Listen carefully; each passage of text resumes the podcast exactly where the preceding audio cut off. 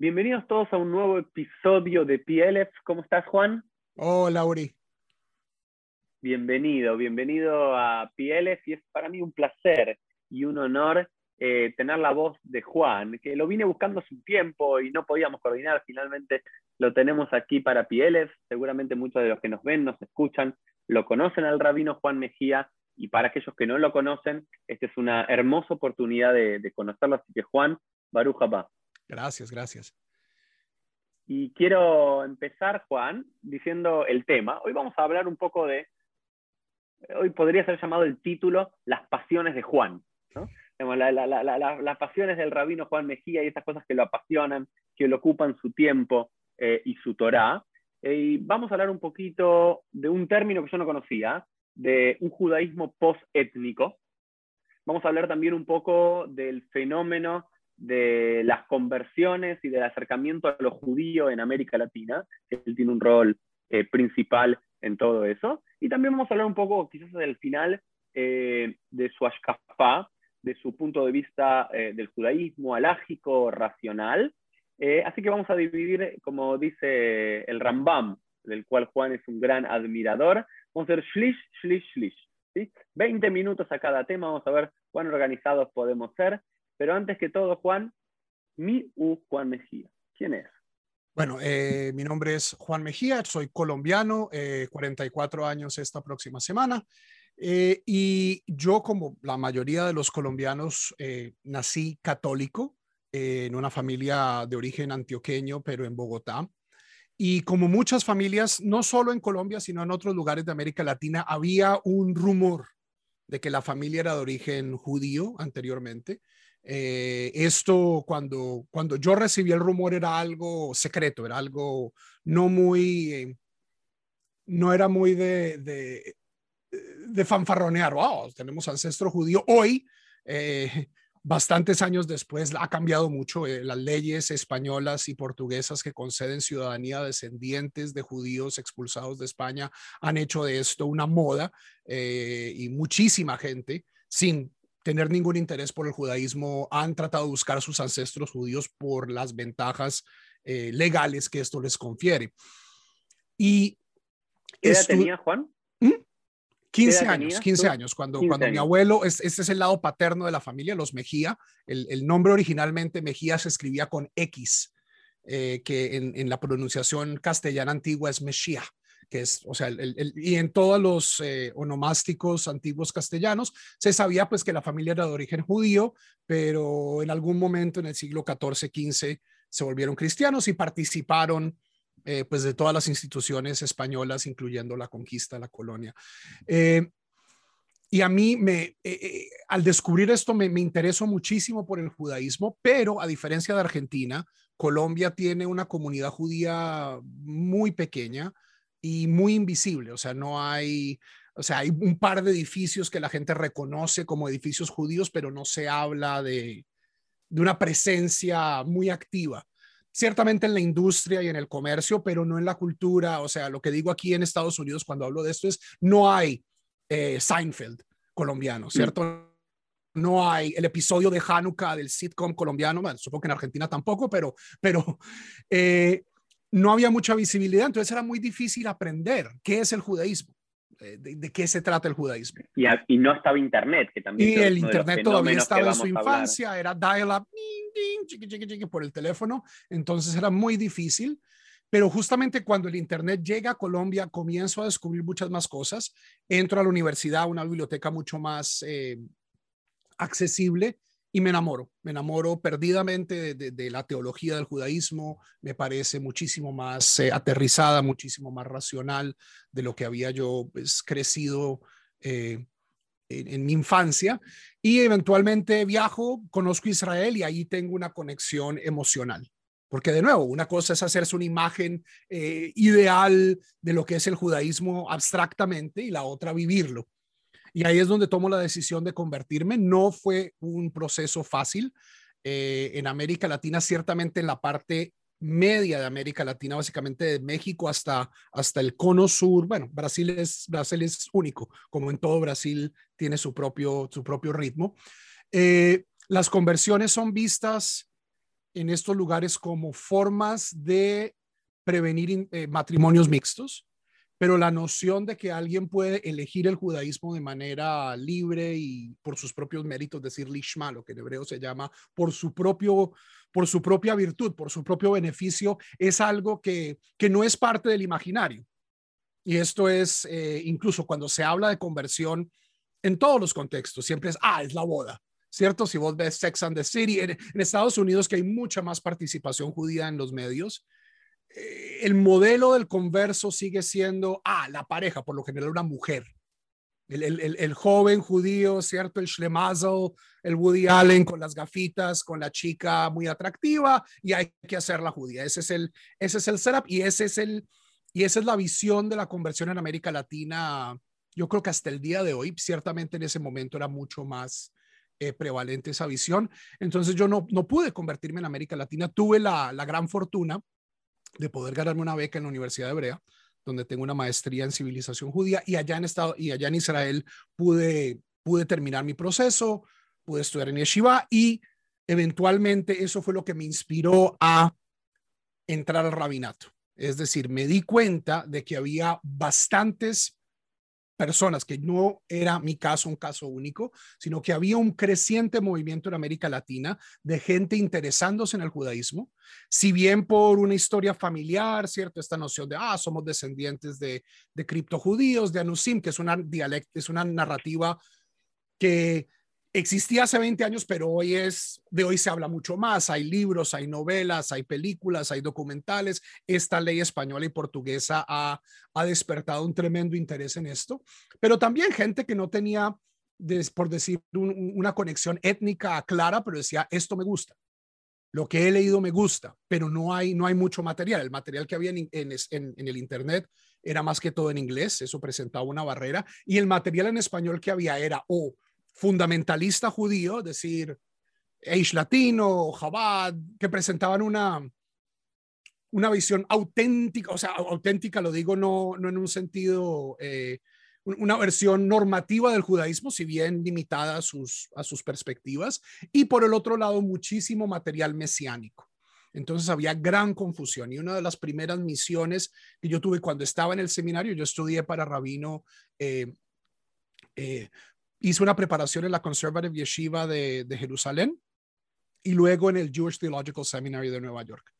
Y en el seminario eh, en Nueva York comencé a entrar en contacto con gente de América Latina y lo que me decían es no hay material, no hay no hay sidurim, no hay, o sea, hay los sidurim, los materiales que había ya presumían un cierto nivel de, de alfabetismo judaico no solo de alfabetismo, sino de alefbetismo, es decir, eh, tenemos el español y tenemos el hebreo y cómo hacemos el puente entre estas dos realidades diferentes. Entonces, uno de mis primeros proyectos fue, por ejemplo, crear un Sidur transliterado para la gente que quería rezar en hebreo, que quería poder aprender a rezar las tefilot tradicionales, pero no tenían acceso a una una morada hibrid para poder aprender hebreo. Entonces, comencé a dar clase y a través de este proceso de, de, de, plantar una bandera en el Internet, hoy, post pandemia, todo el mundo ya sabe que se puede estudiar Torah online, pero hace, hace 13, 14 años esto era una proposición bastante más polémica.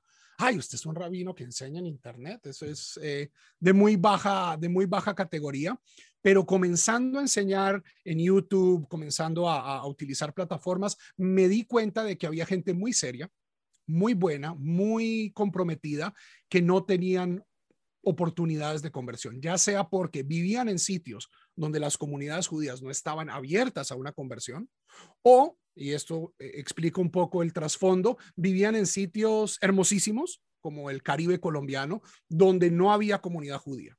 Entonces tenemos esta,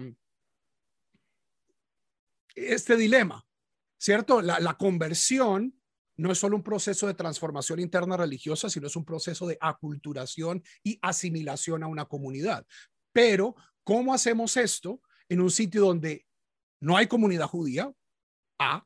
O B, donde la comunidad judía no está dispuesta a recibir gente de afuera. Ese es, ese es el dilema que mi carrera rabínica ha tratado de abordar y de, resolver.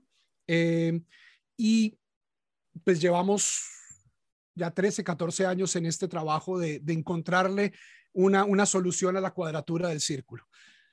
Y ahora, y ahora, Juan, conociéndote un poquito más a vos, conociéndote un poco tu, tu Sipur personal, tu historia personal, qué es lo que te llevó a conectarte con lo que se puede llamar como comunidades emergentes en Latinoamérica o diferentes personas que se van acercando al judaísmo. Contanos un poquito, para, para el que no conoce del tema, eh, qué es este fenómeno de, y, y, si nos podés poner números, porque yo sé que investigaste bastante y tenés bastante idea, ¿no? De este fenómeno que se da específicamente en Latinoamérica, quizás se da en otros lugares del mundo, quizás estaría bueno saber, pero creo que quizás nunca antes en la historia judía sucedió, o quizás sucedió hace dos mil años, ¿no es cierto? Eh, en, la época, finales de la época del Segundo Templo, donde el, el judaísmo era una, algo atractivo para el, para el, para el mundo grecolatino y por eso también explica la expansión luego del cristianismo en el mundo gentil. Pero digamos, durante dos mil años prácticamente los judíos vivimos enguetizados, siendo perseguidos y no, no, teníamos esa idea de que alguien nos quería, y no solamente que nos quería, que quería ser como nosotros. Si bien durante toda la Edad se encuentran datos y personajes que se, personas particulares que se convirtieron al judaísmo, pero creo, y decime si estoy equivocado, que no existió un fenómeno social y cultural, como se está dando en Latinoamérica, de grandes grupos que se convierten en el judaísmo, excepto, no sé. Eh, el, fenómeno, el fenómeno ha existido siempre. Una comunidad, yo, el término comunidad emergente, yo lo acuñé.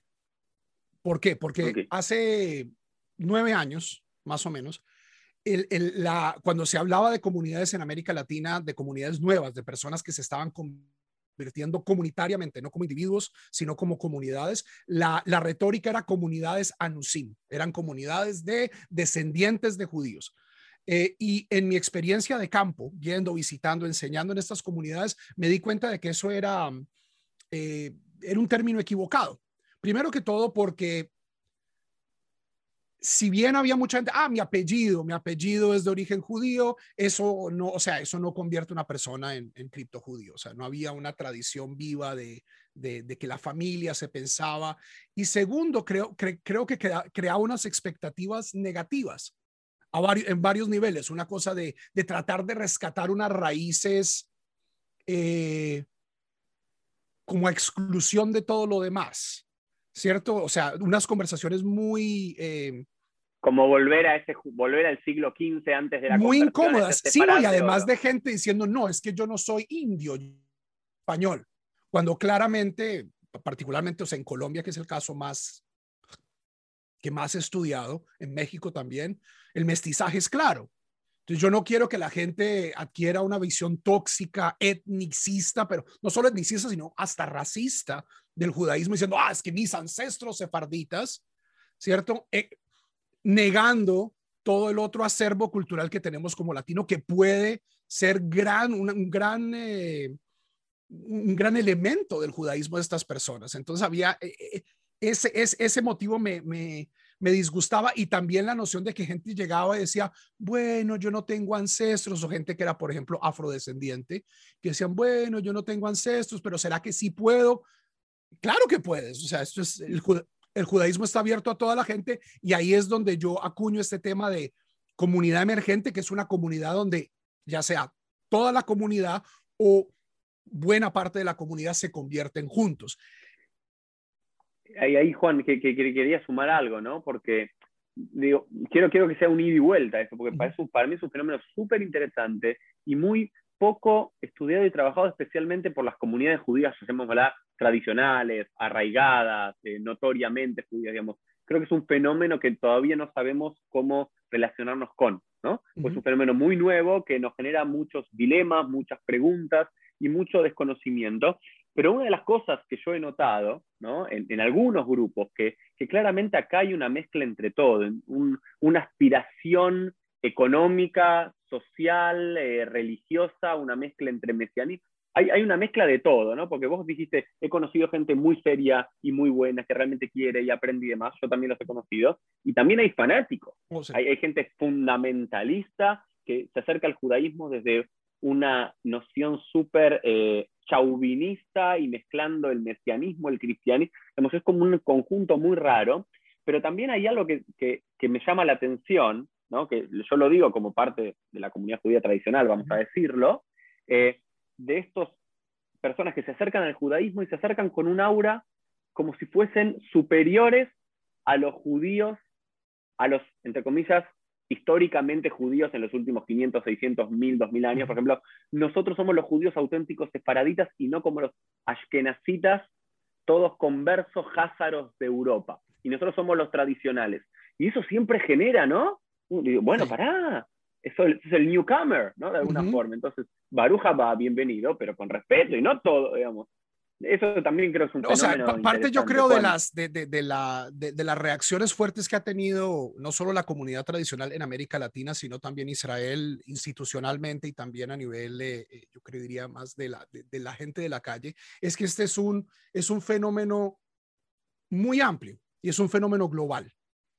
Eh, esto de las comunidades emergentes siempre ha existido, o sea, hubo un, ápice en la época greco, grecorromana donde hubo mucha conversión, mucha conversión, eh, en la época de la Mishnah, antes de la Mishnah, hacia el final del segundo templo, pero a través de la historia siempre hubo grupos eh, los házaros, los mismísimos házaros, que fue un grupo tártaro el, entre el mar Caspio y el, y el Mar Negro, que se convierten al judaísmo, grupos en los Balcanes, los sabatarios, que cuando la Biblia se traduce a las lenguas vernáculas, adoptan el Antiguo Testamento, que también fue lo que pasó con los Abayudaya en Uganda hace 100 años. Es gente que se acerca tal vez a través del protestantismo, que tiene esta noción de, que la Biblia debe poder leerse, llega la gente, se enamora del Tanaj, y dice, bueno, si, si, si esto me parece mucho más significativo que el Nuevo Testamento, por lo tanto yo voy a tratar de ser judío, la comunidad judía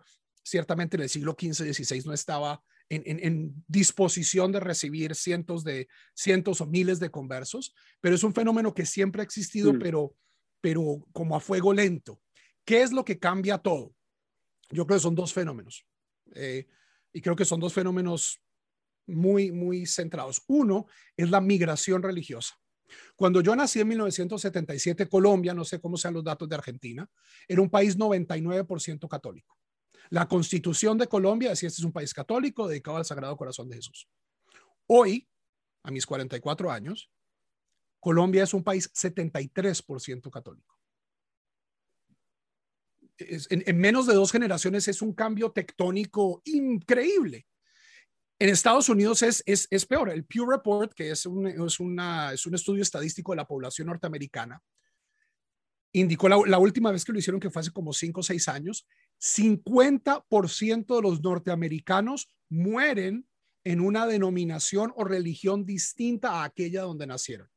La mm. mayoría de esto, por supuesto, es migración intracristiana, gente que es católica se vuelve protestante, protestantes se vuelven ortodoxos, griegos, eh, pero también hay mucho movimiento hacia el secularismo, ¿cierto? ¿Cuál es la religión más que está creciendo más rápido en el primer mundo?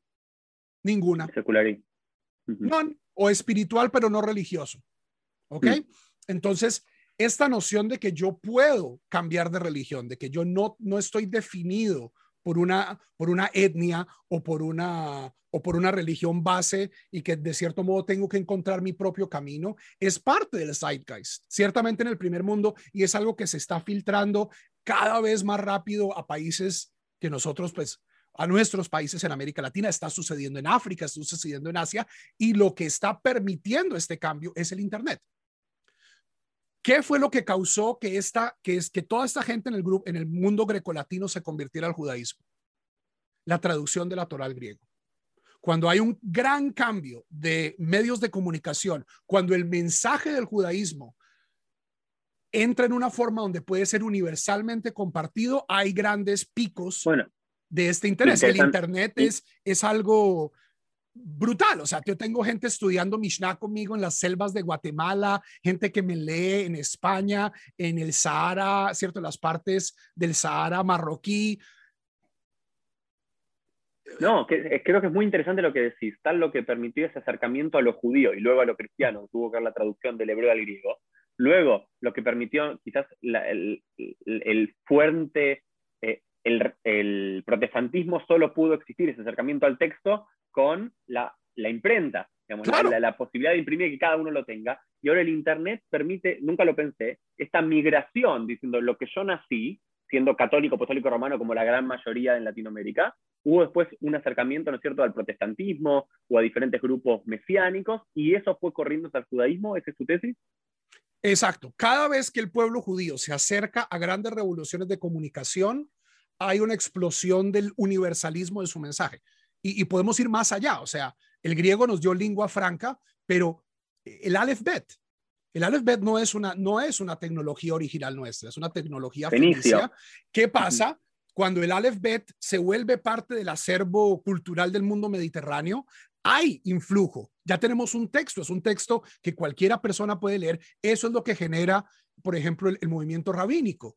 Cuando hay, cuando pasamos de, que el libro es algo que guardan los Koanim en el templo y que nadie lo ve, hacer algo que es un libro que se puede llevar a Babilonia y de Babilonia vuelve a Eretz Israel, ahí es donde el movimiento rabínico gana gana, gana campo y recibe muchos conversos. Shemaya, Aftalión, el padre de, de Rabbi Akiva. O sea, tenemos toda esta tradición de gente que venía de afuera atraída por el mensaje de la Torah. No por el pueblo de la Torah, sino por el mensaje de la Torah. Y eso es algo que, de cierto modo, de manera cíclica, con picos eh, modestos, pero con el Internet, por el alcance global, es algo inusitado. ¿Y, cuál es la realidad actual? Antes de entrar a los fenómenos y hablar un poquito eso, ¿cuál es la realidad actual de, para, poner en números y en contexto, para que la gente entienda? Hoy, yo puse un tuit en un momento que dije, hoy debe haber más personas que se quieren acercar al judaísmo en el mundo que judíos en el mundo. Y alguien me dijo, ¿cómo está diciendo eso? Es imposible. ¿Ok? No tengo el dato, pero digo, si hay 15 millones de judíos, creo que si abrimos las puertas de par en par, debe haber millones que se están, que se quieren acercar, que ya están en proceso, que ya están adentro pero afuera? ¿Cuál es la realidad en Latinoamérica que conoces tú, Juan? La realidad en América Latina es muy difícil de medir porque, porque primero, la inmensa mayoría de las comunidades establecidas tiene todavía una, una visión insular. Entonces, eh, los estamentos que cuentan, ¿cierto? Eh, la gente, la gente que, puede dar, este es un dato oficial judío, no están contando.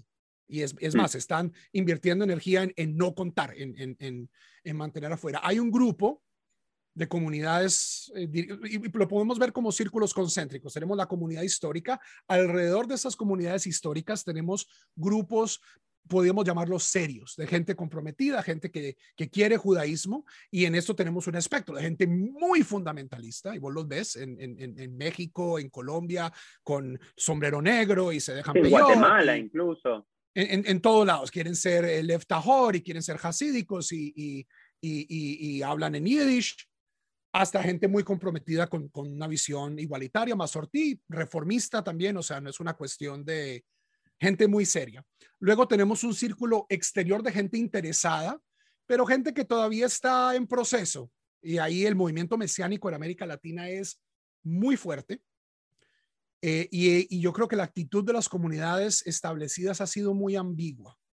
Al comienzo una, una reacción negativa, pero en sitios como Colombia, por ejemplo, ha habido un acercamiento entre la comunidad establecida y los mesiánicos, porque los mesiánicos son absolut, absolutamente política. No es un acercamiento eh, religioso, no es que gente de estas comunidades esté pudiendo convertirse o asistir, sino dado que las comunidades mesiánicas son eh, defensoras de Israel de una manera muy fuerte, esto a las comunidades establecidas les sirve como forma de, de balancear la retórica, de balancear también sabemos que en América Latina el tema israelí-palestino es un tema... Sí, a ver, tenemos el ejemplo en, Brasil en Bolsonaro, Trump en los Estados Unidos, ¿no es cierto? Digamos, tenemos como estos fenómenos de personas que vienen del evangelismo fuertemente sionistas.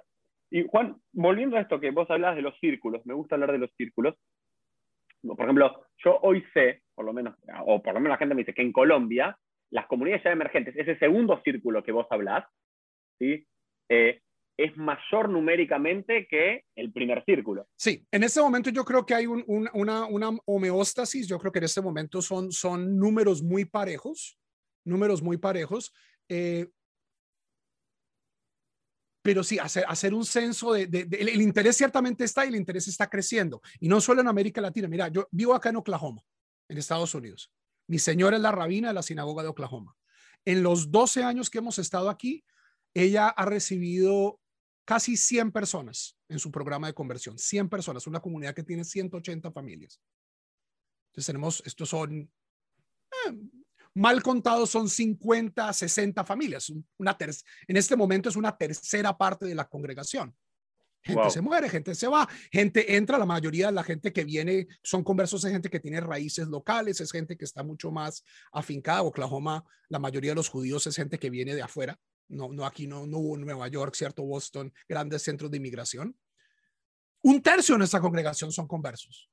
Y la inmensa mayoría, y la inmensa mayoría de la gente viene es por un interés eh, ideológico. O sea, creo que en los 12 años que ha estado mi señora aquí, ella ha hecho dos conversiones que tenían como una boda en el, en, el, en, el, en el horizonte. El resto de la gente, estamos hablando casi 100 personas, vino, ¿por qué? Porque, o sea, gente que venía a veces con una, una, esta es la verdad, ¿cierto? La verdad y esta, lo, lo, que yo creía antes no era la verdad, o esto me gusta más. Me gusta más como los judíos eh, ven el mundo por venir, cómo ven la culpa, cómo ven eh, el pecado, eh, la forma en que yo me acerco a Dios, el modelo comunitario. Me gusta que la comunidad judía, por ejemplo, al menos como lo manejamos aquí en Oklahoma, no es política. ¿Cierto? No nos metemos en temas. Entonces, la gente que, que viene de iglesias sí, o, metiendo o muchas veces a mí me pasa también con, con los casos que yo tengo en, en, mi Keilah y cada rabino tiene su experiencia comunitaria, ese acercamiento del judío al texto, ¿no? Como que les gusta mucho, o esa cultura del debate del Talmud, o la idea del estudio como un, el estudio como un elemento devocional mucho más que la plegaria, que, que, es bastante eh, contrastante con el mundo cristiano, o la idea de esa no diferenciación entre el cura o el pastor y el resto de la congregación, como que el rabino es uno más. Lo ven eh, y muchas veces me pasa a mí que la mayoría que viene tenían un amigo judío o fueron criados cerca de una familia judía y encontraron en eso que tenía que de vuelta, que es una mezcla entre, que me parece que va para el segundo punto de la conversación, Juan, para ir mirando para eso, que es una mezcla entre los ideales, las ideas de la Torah y el pueblo de la Torah.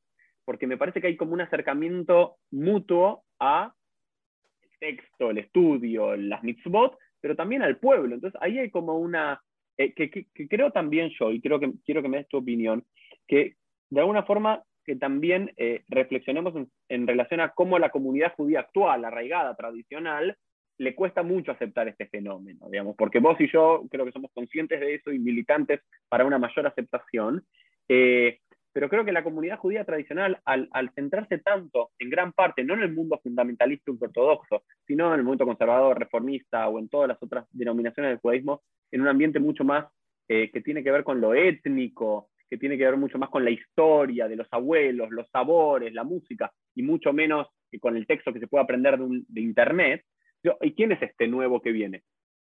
Que, no, que no, está que no viene, no, no viene de un shuttle en Polonia, no viene de Siria, no viene de Egipto. Eh, ¿A qué es lo que viene a hacer acá? Que no y, aparte es una persona, para mí el fenómeno es que muchos judíos tradicionales, llamamos a un punto, les llama la atención este fenómeno porque esta gente viene a conectarse mucho más con la Torá, con los ideales de la Torá, con el compromiso alágico, que con todo lo otro cultural, que es, creo, el gran bastión del judaísmo latinoamericano eh, en estos últimos años.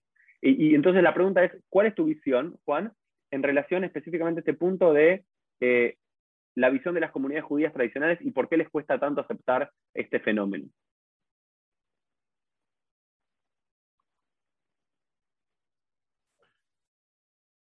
Yo creo que hay tres modelos. El modelo con el que yo estoy más familiarizado es el modelo norteamericano. El modelo norteamericano eh, está viviendo ya un judaísmo post-étnico. ¿cierto? Hay mucha gente, particularmente da que todavía tiene esa memoria del shtetl, del abuelo, de Polonia, de la Shoah, que tienen un, sentimiento ya sea ashkenazí fuerte o sefaradí, gente que venía de Siria, gente que venía de, de Marruecos, pero ya, estamos hablando de tres, cuatro, cinco generaciones en Estados Unidos unas, unas tasas de, de, matrimonios mixtos donde la gente no se ve únicamente como judío, ¿cierto? La gente se ven como, como americanos o se ven como yo soy judío, pero también soy afro. Soy judío, pero también soy irlandés. Soy judío, pero también soy italiano. Entonces tenemos esas, esas mezclas y en esa mezcla yo creo que eh, esta gente que viene buscando el mensaje, el mensaje, eh, e, e, es fácil de involucrar. ¿Por qué? Porque lo que nosotros como rabinos en la comunidad histórica establecida en Estados Unidos estamos tratando de hacer no es tratando de, o sea, a pesar de que hay un sustrato de darle bagels y knishes a la gente, eh, ya es un sustrato que sabemos que está perdiendo su, su fuerza, ¿cierto? Bagels los come todo el mundo. Eh, eh, y fuera de Nueva York el knish no tiene mucho sentido. Entonces, para mis hijos, para la gente de mi generación, ya esto no, no presenta una nostalgia, un atractivo. ¿Qué es lo que presenta un atractivo? Tecnologías espirituales, comunidad. De una manera muy, eh, o sea, no es científico, pero cuando yo he hecho conversiones acá en Estados Unidos o lo que me cuenta la señora o con los conversos en mi comunidad, ¿qué es lo que los atrajo? Dos cosas. Y esto también es lo que me dicen mis, mi gente en Colombia y en, y en México. Uno, libertad. Esta noción de que yo no siento de que me voy a ir al infierno. De que, de que Dios está aquí tratando de, de ver si, si, si, si, si cometo un error para castigarme, esta noción de pecado original es, una idea que para mucha gente seria en su, en, su pensamiento religioso puede ser causar mucha ansiedad. Y cuando dice, mira, no, o sea, la, la, Torah no dice esto, en el judaísmo no tenemos esto, es un sentimiento de poder respirar y decir, mira, vos, vos tenés tu relación con Dios y, la vas desarrollando y, Dios te ama y, cometemos errores, pero no es este, este absolutismo, este, o, te vas para este lugar o para el otro lugar. Y la segunda cosa, Shabbat. Eh, eh, la institución de Shabbat, si bien hay mucha gente que todo, pues, viene en coche, usan tecnología, pero, pero tener este, este, este palacio en el tiempo, ¿cierto? En, en Heschel y, un sitio donde puedan estar en comunidad, es redescubrir la comunidad. En Estados Unidos ha habido una gran erosión de la comunidad. Antes la gente tenía ligas de bolos y los búfalos mojados, no sé, de los picapiedras, ¿cierto? Los rotarios y había mucha vida comunitaria y todo esto entre los 70s, 80s con, con el yo, con el, el sovereign self, ¿cierto? ¿Cómo, ¿Cómo traducirías vos el sovereign self de, de Arnie Eisen? El, yo, el yo soberano, el yo soberano, el egoísmo. la, la, la, comunidad vino a ser ese punto medio entre el Estado inmenso y el yo individual aislado, ser como ese punto medio de, de unión con alguien que comparto algo. Entonces, estas, estas, estas, o sea, la mayoría de nosotros hoy, y ciertamente la gente de nuestra generación y, toda la gente más joven, vive en un mundo de comunidades donde yo opto por entrar, son comunidades voluntarias. Entonces, yo me meto a este grupo de Facebook porque aquí hablamos de Talmud y Tolkien, ¿cierto? Y es una cosa autoselectiva. Eh, yo me meto a esto porque me gusta este deporte o este hobby. Eh, y, y, bueno, mucho en la virtualidad, pero también el modelo sinagogal, el modelo de comunidad judía, que es democrático, horizontal, es muy atractivo, particularmente para gente que viene de, iglesias muy jerarquizadas, muy eh, verticales. Este fenómeno es, es, una comunidad donde ellos se sienten cómodos expresando su voz, criando su familia. Este es el fenómeno que yo veo en Estados Unidos.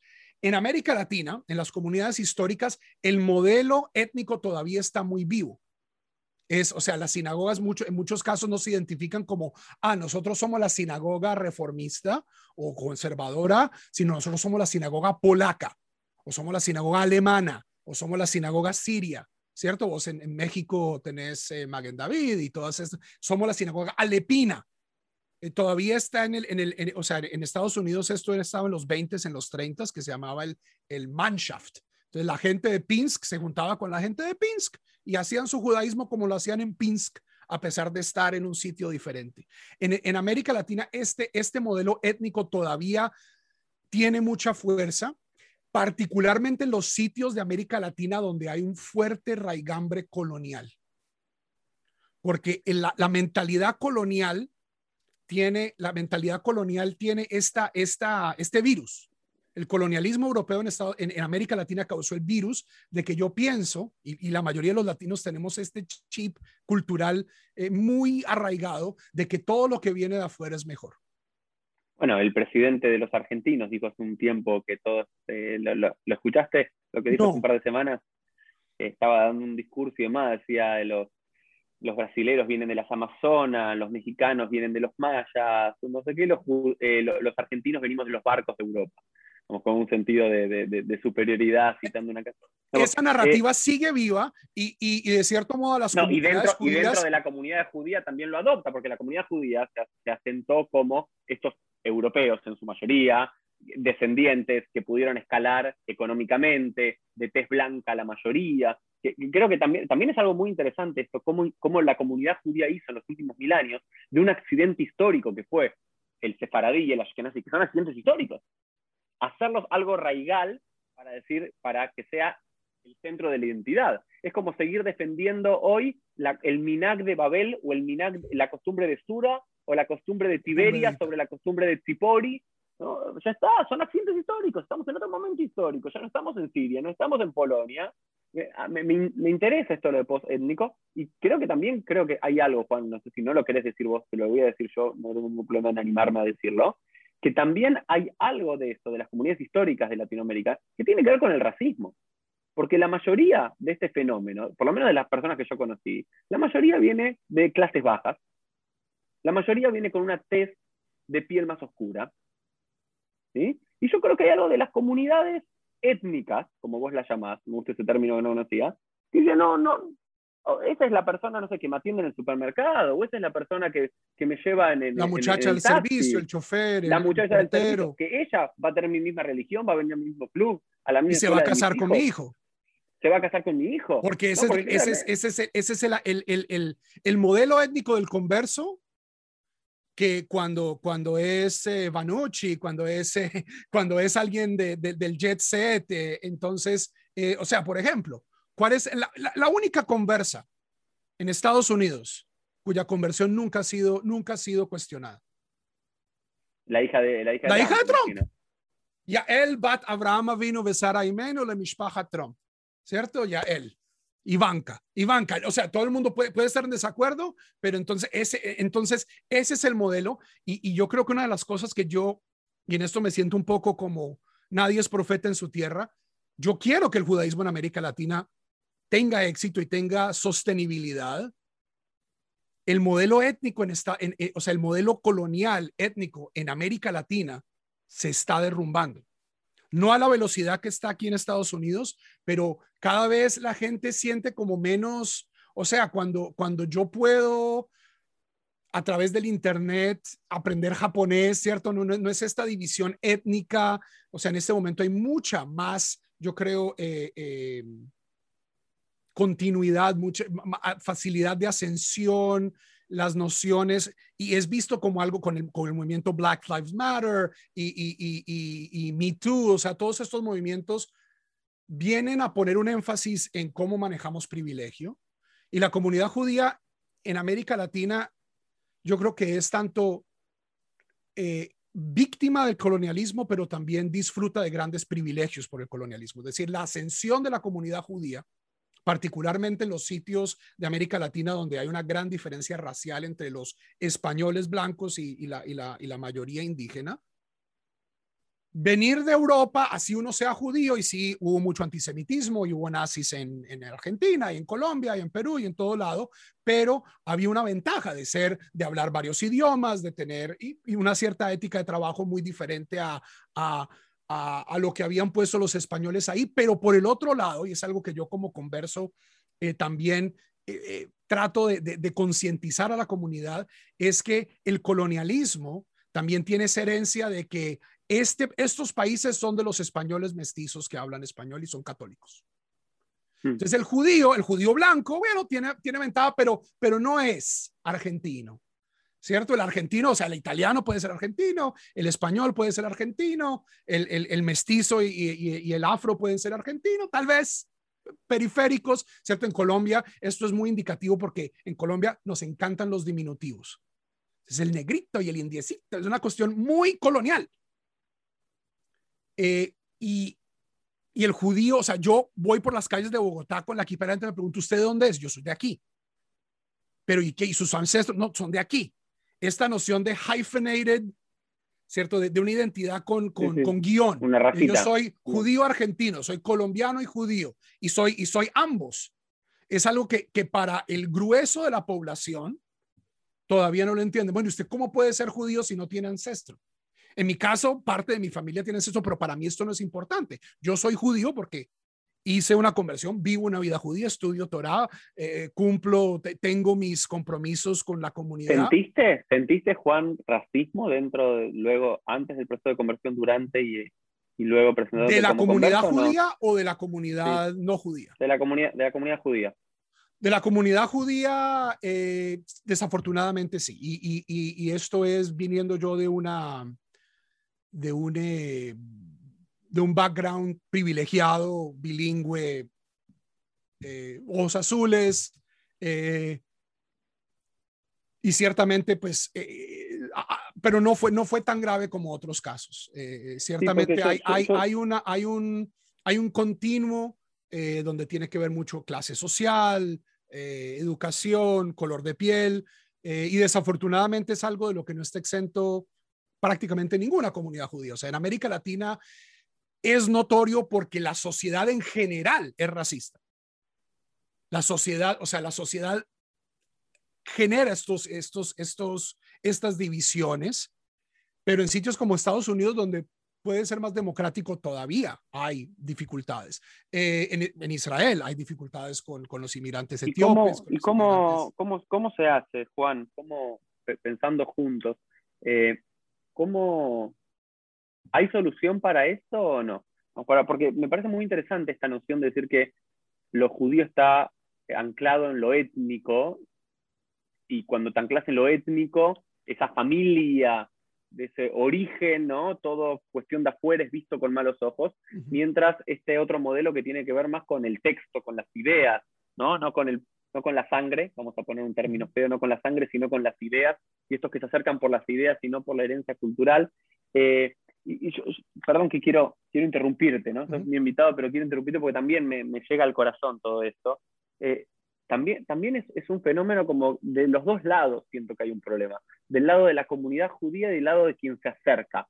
Por un lado, de la, la, la, comunidad judía, por un lado, es, hay, hay como en la Gemara, ¿no es cierto? Aparece ahí en Ta'anit, en la historia de Jonia Meaguel, que los judíos no podemos adoptar ni Rob Tuvá ni Rob Kuranu. No podemos adoptar cuando nos castigan de todos lados, no nos gusta. Y cuando muchos nos quieren, tampoco nos gusta mucho.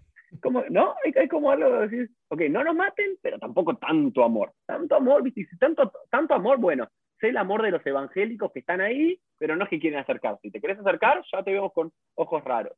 Por uno, desconocimiento. Dos, porque también nos pone en jaque a nosotros nos pone en jaque porque los que vienen de afuera terminan sabiendo muchísimo más judaísmo, ¿sí? terminan siendo mucho más comprometidos, alágicamente, ritualmente, que el judío, ¿no? Y creo que esa es una de las excepciones que cuando, en, la propia Gemara, ¿no es cierto? Cuando dice que eh, Kashim Gerim Israel Kazapahat, creo, creo que, hay, eh, que, que, son más difíciles los conversos como una enfermedad cutánea, uno de, los, uno de los comentaristas era que le hacían ver a los judíos de nacimiento su ignorancia y su poco acercamiento a las mitos. es un, comentario de un, de un Baltosafot que es Abraham ben Abraham Hager.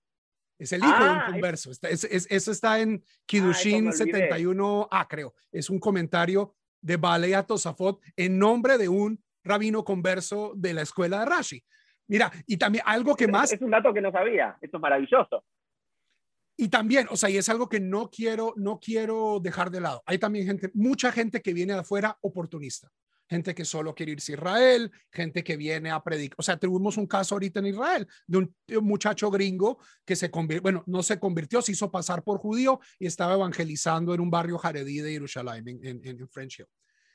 La solución que yo he propuesto y que nadie me ha querido escuchar es, yo creo que ambos modelos son tóxicos. El modelo absolutamente étnico vuelve al judaísmo algo chauvinista. Algo chauvinista que además es un chauvinismo que, que, que, que, que, va a desaparecer.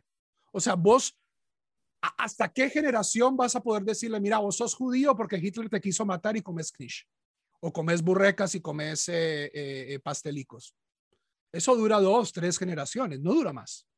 Yo tengo que darle algo, algo estable, algo, algo que conecte. O sea, por eso también en parte es que el movimiento de Ballet Teshuvah dentro de la comunidad étnica histórica judía en América Latina está en, en, avance, porque los, la, gente que está haciendo eh, eh, estos eh, Ballet Teshuvah saben saben que la gente está descontenta, que lo que reciben de su, la gente en este momento quiere saber de dónde viene, todo el mundo se está haciendo los test genéticos, o sea, ahorita en el mundo que todo está patas arriba, la gente quiere un ancla y, bagels y logs no, no son un ancla, o sea, es un ancla para la gente. O sea, yo como colombiano inmigrante que vive en Estados Unidos, voy al mercado mexicano para encontrar, ¿cierto? El dulce de leche y el cafecito que me gusta, pero para mis hijos esto es, es curioso, pero, pero whatever, ellos son, ellos son gringos.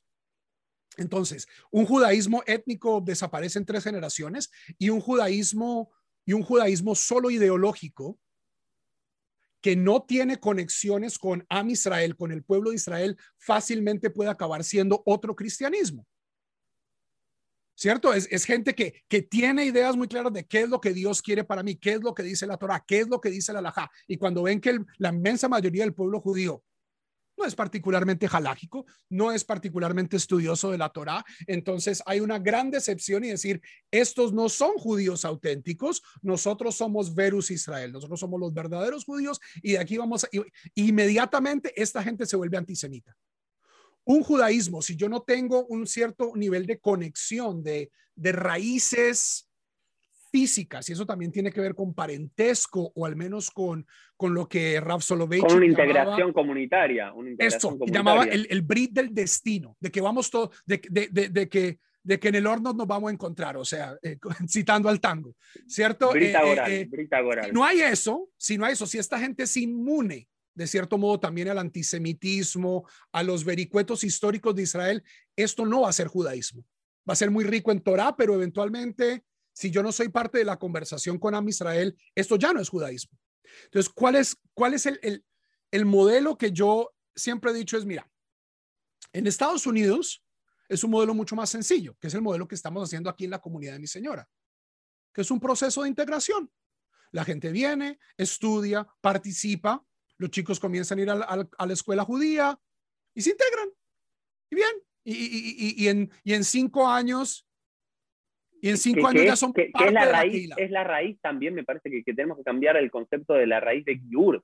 Giur no es conversión, Giur es habitación o habitar. Exacto, es, es naturalización. Es... Eso, en vez de hablar de la conversión al judaísmo, la naturalización del judaísmo. Entonces, venís sé parte de la que mira. Mi único problema es que yo tengo esos casos. En mi Keila actual tengo dos o tres familias que son este caso, que ninguno tenía ninguna cuestión con el judaísmo, no se quieren casar, digamos, no es que venían para casarse, con un judío, aunque ahora quieren casarse con un judío para poder integrarse. Hay familias enteras, personas solas, parejas. Tengo tres, cuatro casos. Y el gran punto tiene que ver que cuando son para mí esos casos, cuando una Keilah de 100 familias, de 200 familias, de 300 familias, vienen y todos los años tocan la puerta, 5, 6, 10 casos, y hay una actitud de aceptación del GER, del potencial GER, del potencial judío naturalizado, está bien. Pero el fenómeno que a mí más me preocupa y que digo que es un fenómeno que es muy difícil de solucionar es cuando hay una comunidad de 100 familias, 200 familias judías y están tocando la puerta 1000, 2000, 3000. Y en este caso, lo que, lo que, lo que, mi recomendación, y es una recomendación cara, esto, esto, esto, no es, esto no es barato, es que es parte del interés de la comunidad judía intervenir en el destino judío de estas comunidades emergentes. Y esto va a requerir de cierto modo inversión. Y, lo pongo en un ejemplo muy sencillo. Tenemos esta comunidad de 200 personas y pongamos, tenemos otra comunidad emergente de 200 personas en la misma ciudad. ¿Qué debe hacer la comunidad histórica? En mi opinión, debe prestarles atención. No necesariamente integrarlos, ¿ok? En, América Latina hay demasiado equipaje. Pero ¿por, qué no, ¿por qué no integrarlo? Porque si, al final va a ser una, una keila de judíos blancos y otra de judíos eh, de, origen indígena. Lo, cual ha sucedido históricamente. O sea, no, no, sé si vos, eh, eh, o sea, no es ideal, no, no, no, no expresa, como decía Lincoln, los mejores ángeles de nuestra naturaleza, pero a veces hay que trabajar con la sociología y, la idiosincrasia de cada comunidad. Si, si, si vos dejas entrar a 200 familias que de pronto en la mitad de Barjú van a comenzar a decir, aleluya, aleluya. ¿Qué va a pasar con los 200 judíos históricos? Goodbye. Entonces, tiene que haber también un proceso ideal. Mira, cuando, ¿cómo, vos sabes por qué se fundó JTS? El seminario creador del movimiento conservador Mazortí. Fueron los que se fueron del Trace Banquet, ¿no? No, no, no. Ocurrió porque judíos alemanes reformistas no querían Ostjuden, no querían judíos del este de Europa que eran demasiado aleluyos, ¿cierto? Eran demasiado hasídicos, eran demasiado étnicos. Entonces lo que hicieron fue, mire, nosotros no queremos esta gente en nuestra comunidad, pero vamos a invertir en ellos, vamos a crear un seminario, vamos a Mm. permitirles un proceso de integración generacional, un proceso de americanización. Los judíos alemanes reformistas habían llegado 50 años antes que, que los nuevos. ¿Ok? En el modelo de estas dos, de dos comunidades vecinas, el rabino, que seguramente acá no le prestan mucha atención con sus clases de Talmud, ¿cierto? Ah, rabino, ¿cierto? Sus clases de tefilá. Préstenle el rabino. Dejen que el rabino vaya una vez al mes, una vez a la semana y de un shiur y pueda, y pueda de cierto modo modelar lo que es un judaísmo, ¿cierto? Si esta comunidad, si esta comunidad es una comunidad, digamos, normal, más sortí, y esta gente quiere hacer eh, ¿cierto? Con gallinas en Yom Kippur, que venga el rabino y diga, mire, en nuestra comunidad no hacemos esto. En nuestra comunidad manejamos el judaísmo de esta manera. Aquí no hay herejes, aquí no hay eh, eh, el pastor, ¿cierto? El rabino no tiene autoridad máxima en cuestiones de, de, de cierto modo, darles como una ventana a las comunidades emergentes, al funcionamiento estético y congregacional de las comunidades históricas, permitiéndoles un poco este proceso de, de aculturación eh, paulatina que al final yo creo puede que genere dos comunidades, pero va a generar comunidades donde va a haber conexiones y eventualmente en dos, tres generaciones. Es muy interesante lo que decís. Si yo viniendo, presentándote lo, opuesto, ahora digo, voy a, compro este, porque es lo que pasó históricamente en el pueblo judío. Cuando llegaban los judíos, no sé, de origen eh, babilónico a Egipto, que tenía una Keilah con el Minag Eres israelí de la tierra de Israel, había dos comunidades diferentes. Y al cabo de un par de generaciones se, juntaron. Lo mismo que pasaba con las comunidades misrajim de, Egipto, de Siria y demás, cuando fue la afluencia de los sefaradim tras el Gerush de 1492, la expulsión, también había dos comunidades paralelas que luego se fueron juntando. Entonces me parece que este modelo, y algo más que, digo que, sumo, es, es uno de los grandes problemas que yo veo, que estos judíos, que estos potenciales judíos que vienen a tocar la puerta, que vienen a buscar la conversión, también tienen un judaísmo de texto y no de vida.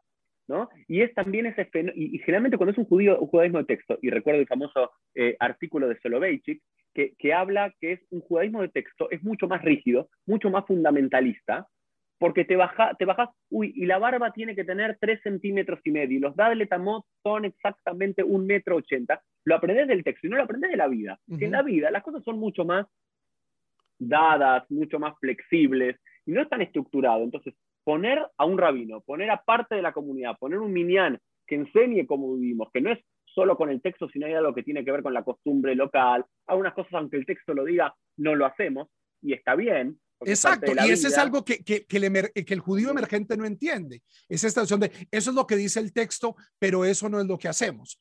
Tanto a nivel, o sea, tanto a nivel de, de, de si esta comunidad es reformista y esta comunidad quiere ser Breslev, hay muy poco que esta comunidad puede enseñar, ¿cierto? Y particularmente porque eh, la gente Breslev que está enseñando en Internet, lo que van a decir, mira, esos son herejes, son eh, descontalos, no, no, tienen nada que enseñarte, venimos a aprender de mí. Pero si hay, si hay una comunalidad y, y, la comunidad muestra buen, buena voluntad y está dispuesto a invertir tiempo, ni siquiera es dinero, ni siquiera, mira, a construirles una sinagoga y comprarles talito. No, no, no, tiempo, recursos humanos, ejemplo, educación. Nosotros somos creyentes en la educación. Para mí, para que esto se resuelva de una manera feliz y no de una manera agresiva donde un grupo va a acabar diciendo, bueno, estos no son judíos, ambos grupos, porque si, si, si alguien no interviene, lo que va a pasar es que los emergentes eventualmente van a acabar creando su propio judaísmo textual y ya sea o desaparezca o se forma algo nuevo.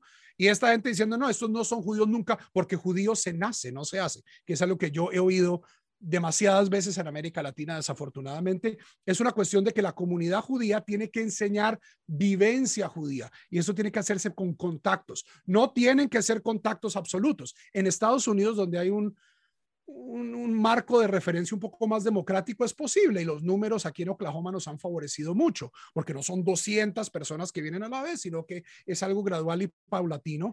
Pero en América Latina, yo creo que si los rabinos es que en muchos casos los rabinos quieren y, los Haskanim no les dan permiso. ¿Cierto? Yo quiero ir a enseñar porque quiero también ir a ver qué es lo que están haciendo.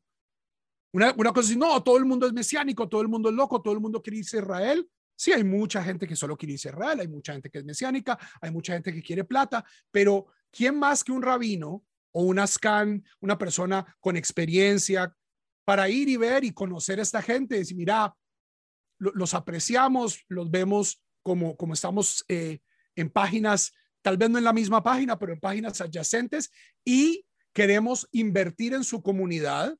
¿Por qué? Porque una vez yo invierto en esa comunidad, yo tengo el derecho también de, de pedir cosas de la comunidad. Pero en este momento es como el perro del hortelano, ¿cierto? Ni come ni deja comer. Entonces, las, muchas comunidades están saboteando el fenómeno emergente sin ayudar ¿cierto? Diciendo, no, todo el mundo es mesiánico, todo esto es muy preocupante. Pero es, pero es intentar eh, eh, tapar el sol con la mano, es un fenómeno que está eh, golpeando la puerta. Y, y, es más, digo, los judíos siempre nos fijamos, somos muy pocos. Y realmente, quien estudia sociológicamente los grandes saltos en la historia judía demográfica y demás, también tuvo un, con, un proceso de importantes conversiones hacia los judíos.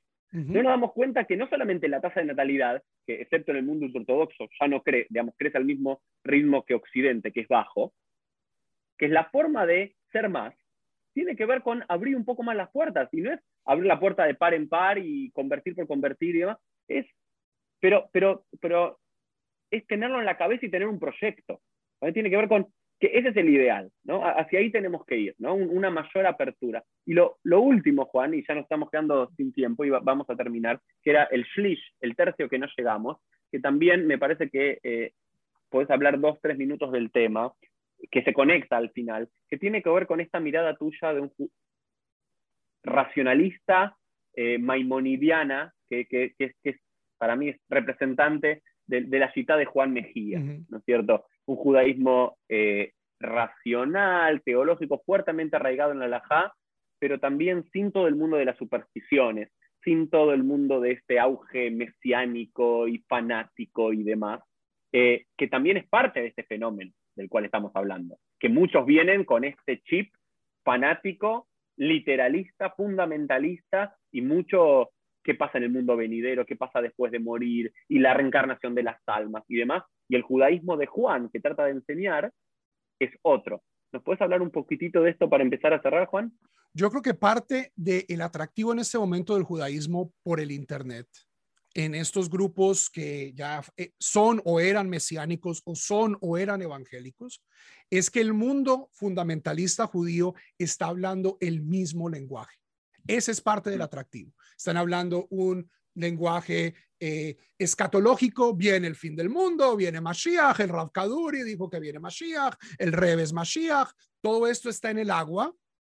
Y para gente que viene de una, de una forma de pensamiento mágica, mística, pues es América Latina, esto es Macondo, ¿cierto? Al fin y al cabo es el realismo mágico, es el sitio donde, donde la Virgen se aparece en buñuelos y en alfajores y, en, eh, eh, y hay, ¿cierto?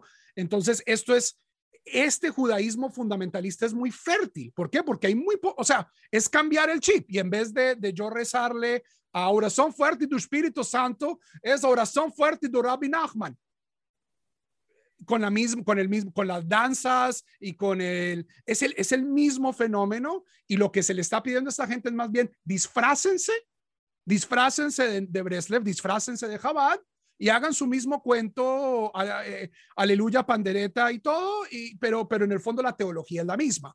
Dios me quiere más a mí porque yo soy de los que piensan correctamente, de los que actúan correctamente, yo soy parte de los, de los pocos elegidos.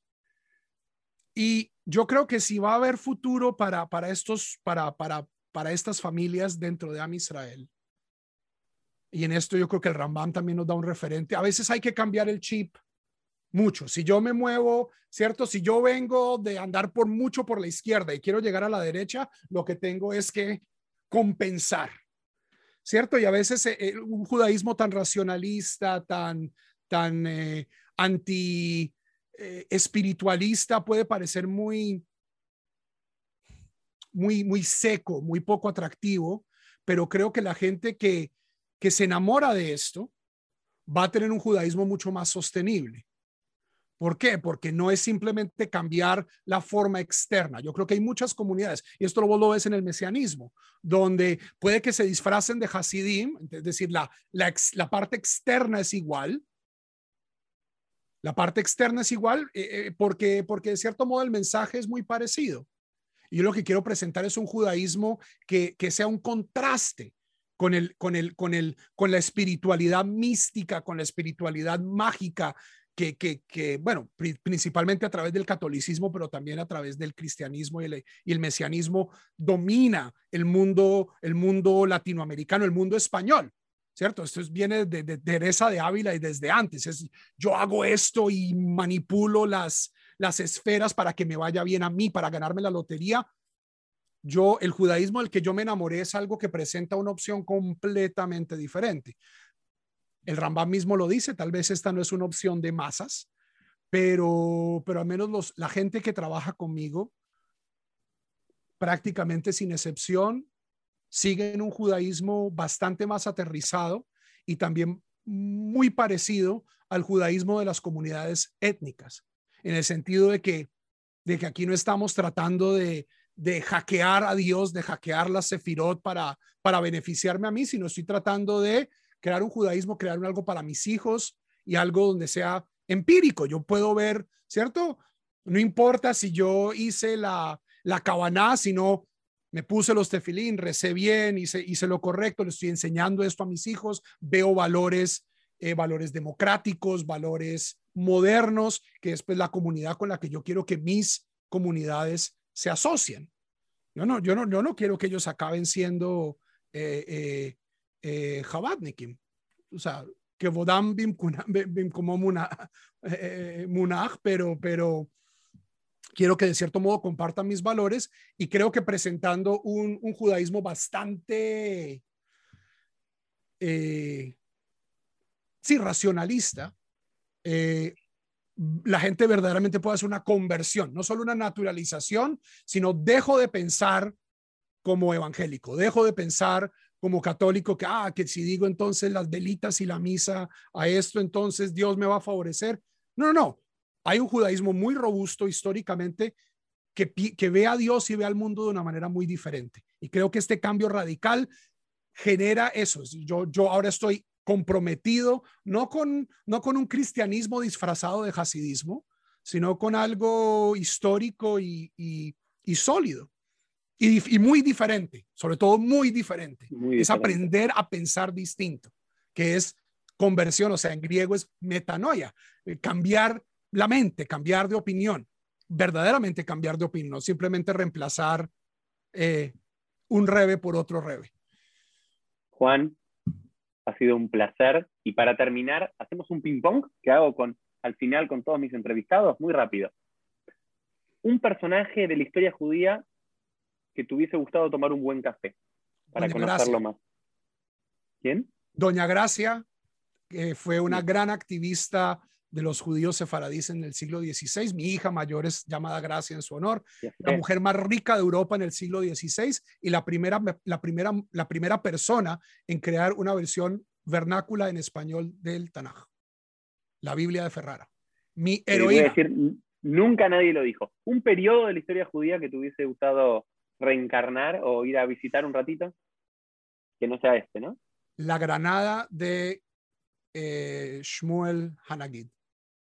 Ahí siglo X, ¿no es cierto? Siglo, X, Granada, más que es espectacular Granada y España es súper grato. Una, algún, una historia del Tanaj, una historia de nuestra Biblia, que para vos sea oh, una historia que te mueve, que te gusta repetir, enseñar. Un relato o un personaje, ¿no?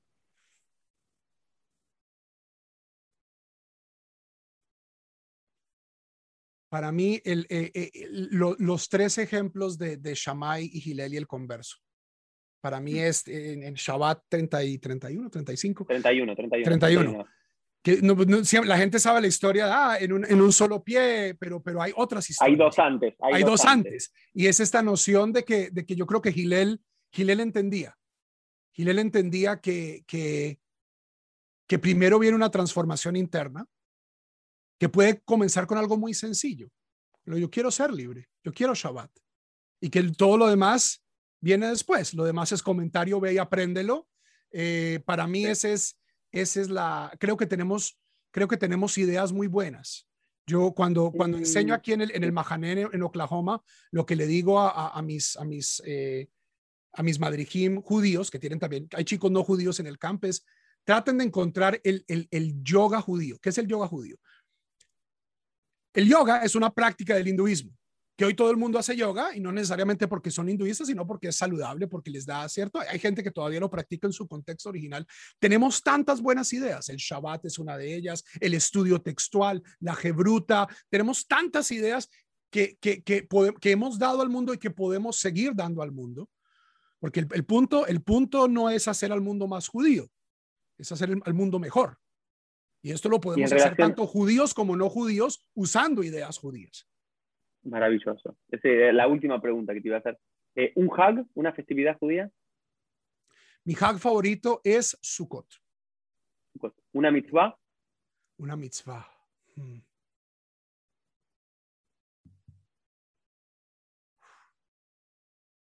Veshinantam levaneja. Le enseñarás a tus hijos. Y la por noción, último, la, noción de que todo depende de la educación es central para mí. Y la última, la última pregunta que estaba un poquito conectada con lo que dijiste antes, ¿un mensaje judío para el mundo? Un mensaje judío para el mundo.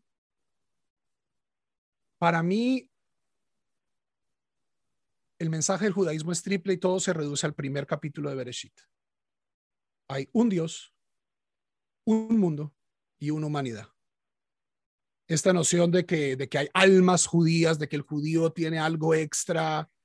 El Rambam lo, lo desacredita y dice, ¿qué es lo que tenemos los judíos? Tenemos una ventaja sociológica, tenemos una buena constitución, tenemos un buen sistema y cualquier persona que participe de este sistema mejora. Mi señora lo dice, esto quiero ponerle un bumper sticker y lo voy a decir en inglés porque eh, lo, lo cito originalmente. Judaism is not for good people, Judaism is good for people. El judaísmo no es para gente perfecta, no es para gente buena, el judaísmo es bueno para la gente. Yo he visto la diferencia que el judaísmo causa en la vida de la gente. Gente que antes no, pensaba en la educación, o sea, eh, eh, algunos de mis gerimen en, la, la, Costa Caribe, gente muy humilde, que tal vez no pensaba que sus hijos podrían ir a la universidad, pero a través de sentarse todos los Shabbatot a leer la parasha, simplemente con su Biblia, ¿cierto? Con su Biblia cristiana, porque todavía no tienen un Tanaj hebreo y le están leyendo en español y están leyendo la parasha. Esto les, les, a los hijos les genera, wow, los libros tienen la clave, la educación tiene la clave y ahora puedo aspirar a más a través de esa mitzvah. Maravilloso, Juan. La verdad, un gran placer, un gran placer. Gracias y nos vemos todos en un próximo episodio de PL. Chau, chau. Chao.